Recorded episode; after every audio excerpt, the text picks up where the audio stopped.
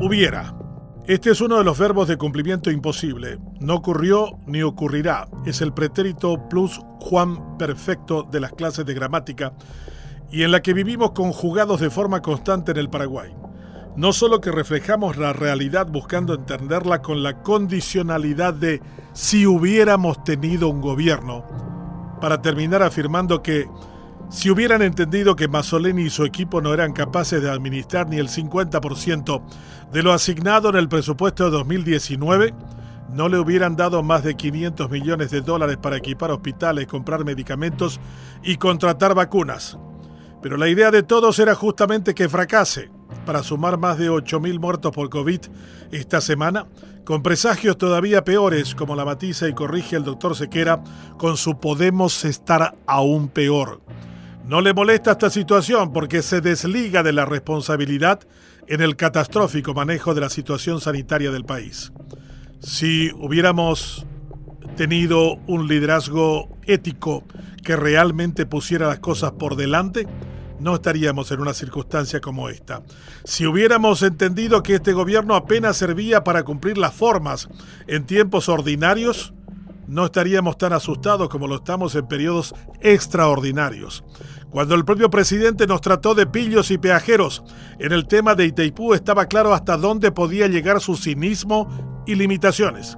Lo salvó Cartes del juicio político en aquella ocasión, eh, con lo que vendió su alma al diablo e hipotecó el futuro del Paraguay. Si hubiéramos tenido un liderazgo ético, no podríamos haber visto y tolerado como sus amigos y parientes en tiempos de pandemia se echaron a robar desde tapabocas hasta provisión de vacunas. No son capaces más que de eso y por eso solo confiaron en la beneficencia y la suerte. Ahí así nos fue, nos va y seguirá yendo. Si hubiera sido posible construir ciudadanía, no lo hubiéramos elegido, pero como desde siempre esa condición está unida a la humillación permanente y constante, desde sacar turnos para ser atendidos en hospitales o acceder a una jubilación decente, nuestros mandatarios están acostumbrados a sostener su relación con sus mandantes de forma inversamente proporcional a lo que debiera ser. Tenemos pueblo, pero no tenemos ciudadanos. Si hubiéramos tenido peso internacional, una Cancillería eficiente y una voz respetada en el mundo, nos hubieran hecho caso cuando de contratar vacunas se trataba. Se ríen de nosotros. Hemos pagado más de 25 millones de dólares y solo ha llegado el 4%.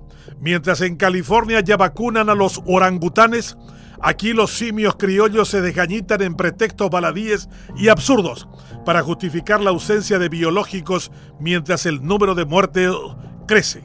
Si tan solo hubiera tenido el gobierno empatía, no hubiese permitido el pago de bonificaciones, la contratación masiva de familiares y operadores políticos como en Yacenetá de Nicanor y hubiera iniciado la reforma del Estado sobre el pretexto válido de estar en tiempos de guerra que reclaman austeridad, patriotismo y eficacia. Si por lo menos hubieran tenido algo de vergüenza y solidaridad, no hubiesen dejado que el pueblo se lamente la muerte de sus seres queridos, la economía colapsada, la humillación reiterada, y sus recomendaciones tendrían un peso moral de cumplimiento real. Si hubieran sentido la realidad, la presión ciudadana y reconocido su responsabilidad, hace rato se hubieran ido.